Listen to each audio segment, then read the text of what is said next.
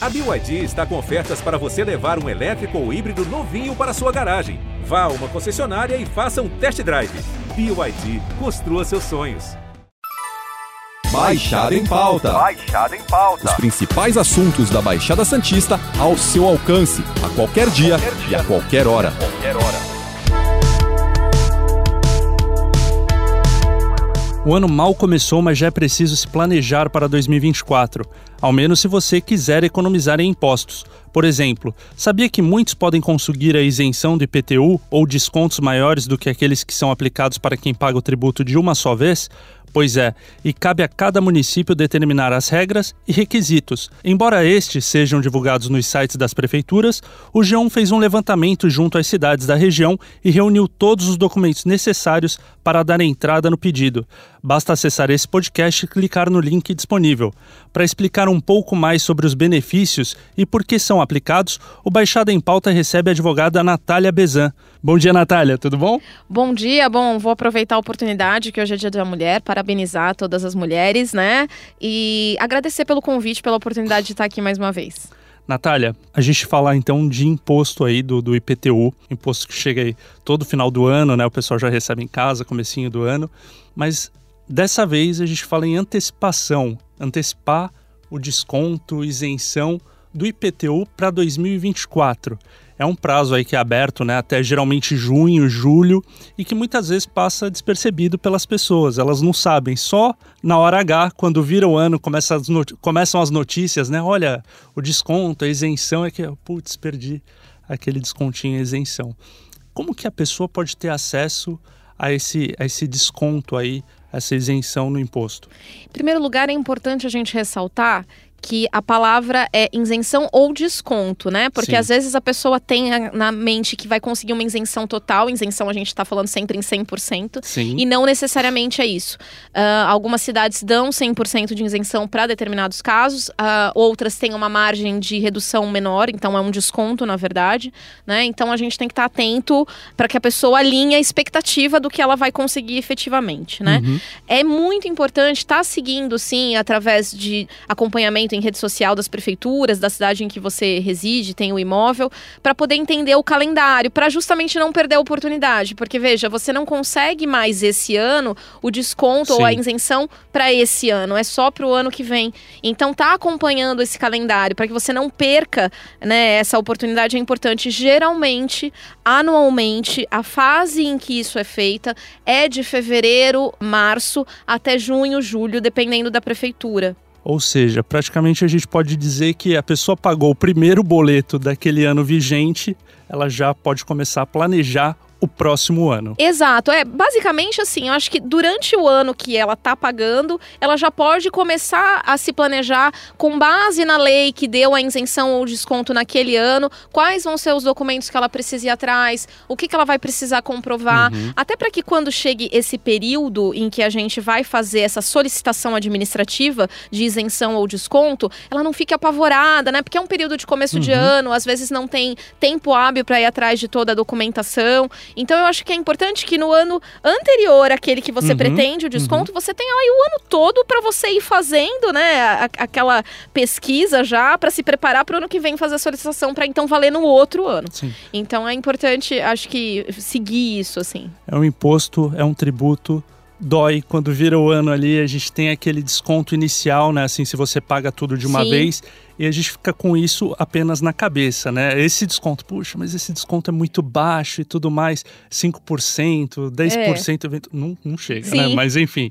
E aí a gente fala de isenção e descontos que chegam muitas vezes aí a se- 50%, 60%. Exato. É relevante, É né? relevante. Assim, o que acontece muito, foi muito interessante o que você falou agora, é que às vezes a pessoa se acomoda porque parcela e tudo, Sim. e no começo do ano lembra de como dói. Mas É, depois, é. no decorrer do ano, aquilo vira parte da, da, da rotina do parcelamento, né? Da, da rotina mensal de gastos, Sim. e a pessoa esquece que ela poderia estar economizando com aquilo, independente de ser uma quantia muito relevante ou não. Se é uma quantia quantia que você tem direito a, a um desconto, Claro. a uma isenção, é interessante ser solicitado. Não, não é um procedimento difícil, é, geralmente é facilitado pela, pelas prefeituras. É claro que é um procedimento administrativo, então é burocrático, exige algumas comprovações, até Uhum. porque isso impacta diretamente na arrecadação da- Claro. da- da- das prefeituras, né?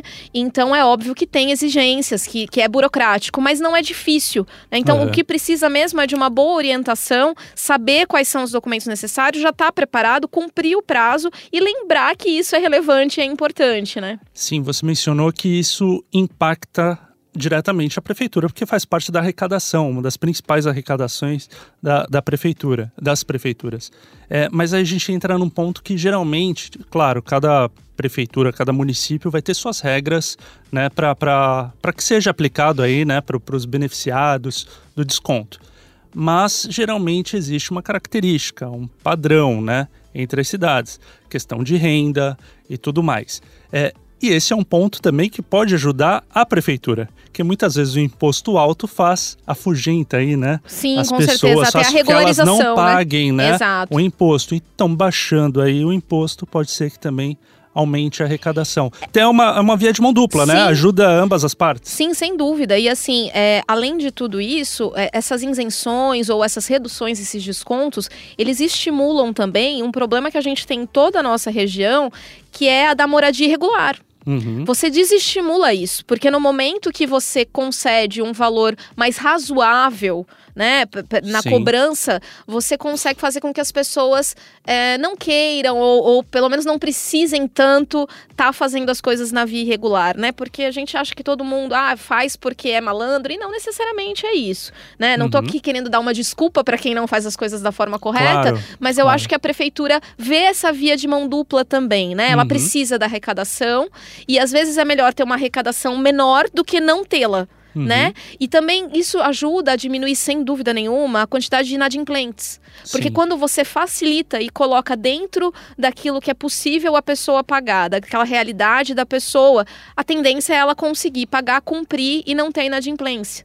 Né? Uhum. E daí, é claro, né, Matheus, a gente também tem que lembrar que uma das destinações do IPTU vai ser destinado para o que a prefeitura quiser, né? Faz parte Claro. da arrecadação total da cidade, ela não tem que ser destinada a nada. Mas as verbas que são arrecadadas pela prefeitura deveriam supostamente ajudar na manutenção da cidade, das vias públicas, da saúde, da educação. Então eu acho que a gente também tem, eu sei Retorna, que. né? Exato, e a gente tem que ter também essa noção social daquilo que a gente está contribuindo, porque a gente tem aquela mania de achar que, ah, eu tô dando dinheiro e não tô. Sim. E não é bem isso.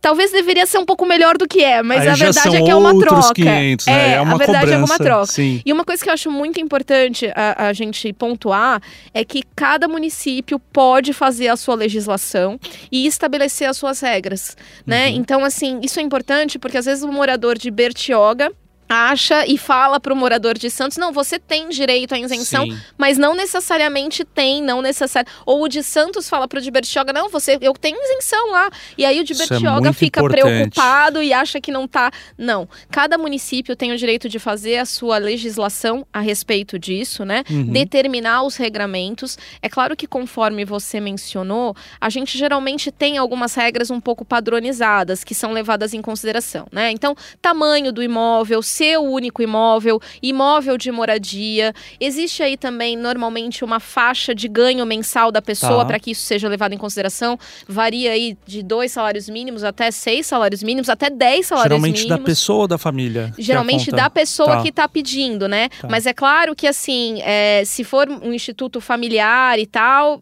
pode ser levado em Uhum. consideração a renda familiar no Tá. total, né? Não adianta a pessoa não receber nada e o marido receber 15 Sim, mil reais exatamente. por mês, né? Então, tudo isso é levado em consideração. Então é importante que a pessoa procure se informar a respeito de quais são as determinações no município em que ela reside, no município que ela tem o imóvel que ela pretende a isenção, para que ela possa solicitar. Normalmente é dado para quem tem um único imóvel e reside, mas Uhum. tem casos excepcionais em algumas cidades, como cada regramento é, é único em cada, em cada cidade, que concede para um segundo imóvel também.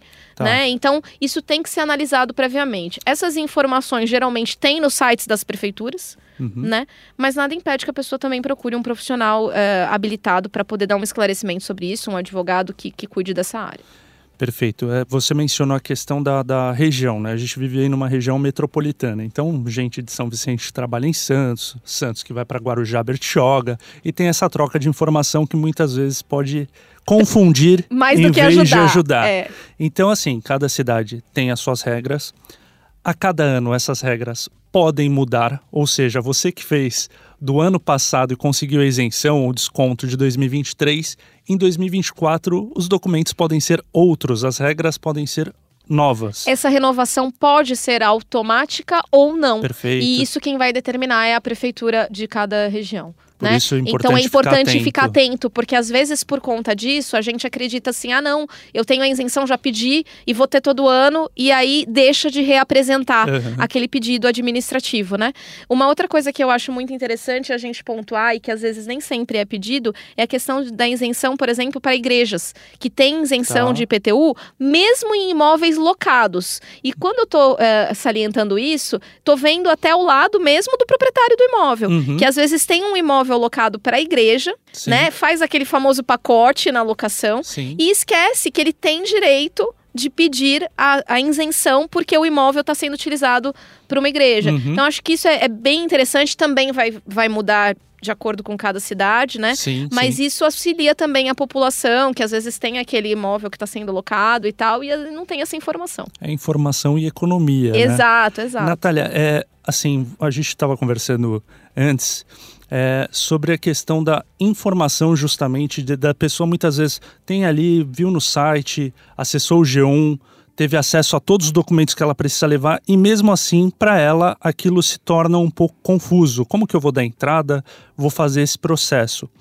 E aí entra entram os advogados que podem auxiliar nessa advogados, né, auxiliar nessa nessa prestação de serviço.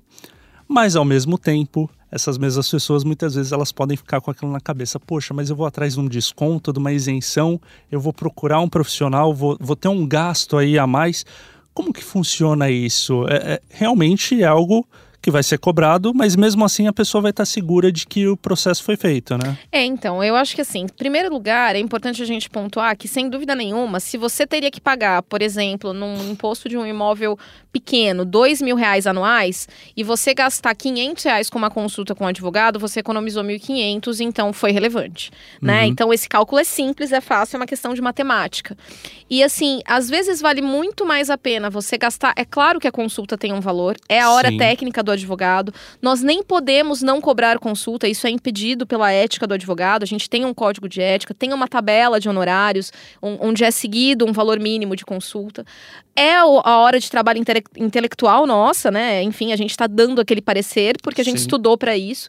Mas eu entendo que mesmo assim é relevante o pagamento, porque você já vai entrar com o processo administrativo, que é o pedido da isenção ou do desconto, com todas as orientações necessárias, sabendo se você tem ou não direito àquilo, é, quais são os documentos que você precisa para comprovar, é, tem esse respaldo, esse supedâneo para ir atrás disso. E aí, nesse ponto, eu gosto muito de falar que assim, a gente, infelizmente, não tem esse hábito da advocacia preventiva. E daí a pessoa é, não quer procurar o advogado para não pagar, às vezes, 300, 500 reais numa consulta para ter uma isenção de IPTU, por exemplo. Entra com a documentação, faz de forma errada o processo administrativo, tem negado, e daí tem que contratar o advogado para acompanhar um recurso administrativo porque não conseguiu aquela isenção. Sim. E aí, com certeza, o que ele vai gastar vai ser muito mais do que o valor da consulta, e aí talvez nem valha tanto a pena. Então, assim, é, eu acho que a gente tem que mudar um pouco essa cultura em geral. Quando a gente contrata, vai atrás. É a mesma coisa com saúde, né? Quando a gente vai atrás do médico antes do problema acontecer, Sim. o problema tende a ser menor, a gente gasta menos para recuperar. Então, é a mesma coisa com o advogado. E isso tudo entra na esteira aí do planejamento, né? Você Planejamento sabendo que você né? vai, vai ter que fazer, o que, que eu preciso fazer, olha, a quem recorrer, o que procurar, como que consultar, né? Consultar, exato, saber. exato. E é, e é entender isso, né? Que é uma questão de planejamento financeiro, de conseguir se adequar e de prevenir. E aí a, a matemática é simples. Para mim, mesmo que o advogado te cobrasse mil reais numa eventual consulta para isso, se você ia pagar dois mil e passar a pagar mil, você já teve mil reais de desconto, já foi relevante. né? Então é, é uma matemática simples. A gente está tratando sobre IPTU, mas você também trouxe em pauta antes a questão do imposto de renda, que acho que é bastante relevante e que muitas vezes passa batido aí por parcela da população. Tem gente que tem desconto aí, tem, tem direito a um benefício no imposto de renda é, é, anualmente. Como que é esse, esse benefício? Então, Natália? a gente pra tem aí, as pessoas, eh, todas as pessoas têm aí uma faixa de isenção. Sim. Né? Que hoje está girando em torno aí de 1.900 reais, que vai dar anual 20, quase 25 mil, 24.700 e alguma coisa anuais. O que poucas pessoas sabem é que aposentados com mais de 65 anos, essa faixa de isenção, ela dobra. Uhum. Ou seja, é 1.900 vezes 2 a faixa de isenção Tá. né? E o que acontece? Muita gente acaba fazendo declaração de imposto de renda, se enquadrando nesses requisitos, até recolhendo valores que não, não eram necessários, Uhum. né? E assim, hoje em dia, com a facilitação que as plataformas dão de você auto fazer o seu imposto, você não precisar necessariamente do acompanhamento de um contador.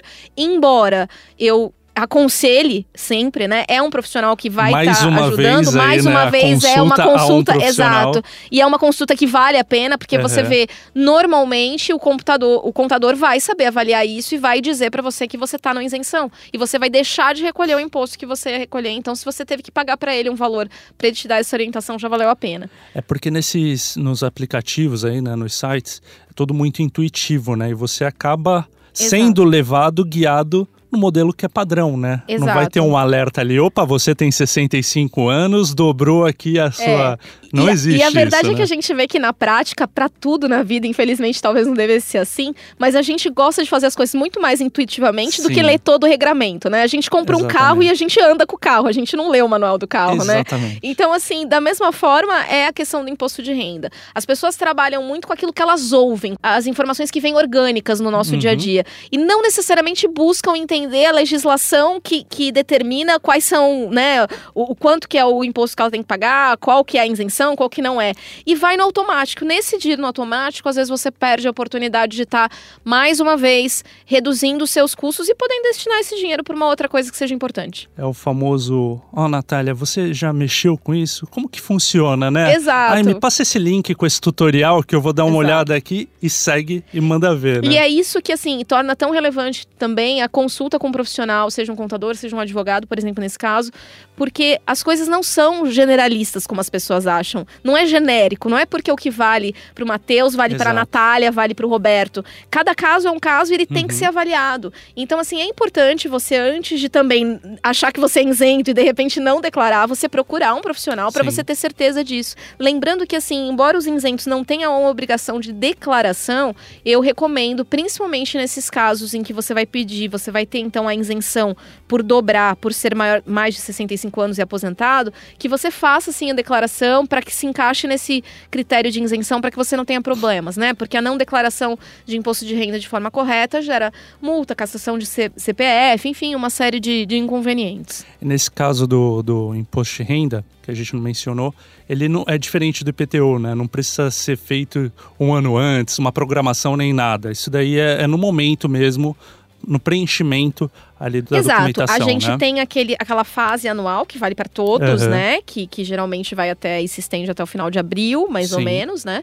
E aí, na- no ano vigente mesmo, você Perfeito. pode fazer aquela declaração. Natália, obrigado pela sua participação no Baixada em Pauta e na semana que vem nós voltamos com outro convidado e assunto. Lembrando que esse podcast está disponível no G1, Apple Podcast, Spotify, Deezer, Google Podcast e Cashbox. Nos aplicativos existe a opção para você assinar esse podcast e receber um aviso sempre que um novo ficar disponível.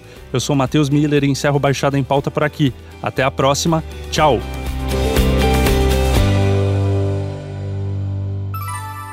Baixada em Pauta. Baixada em pauta. Os principais assuntos da Baixada Santista ao seu alcance, a qualquer dia Qualquer dia. e a qualquer hora. Qualquer hora.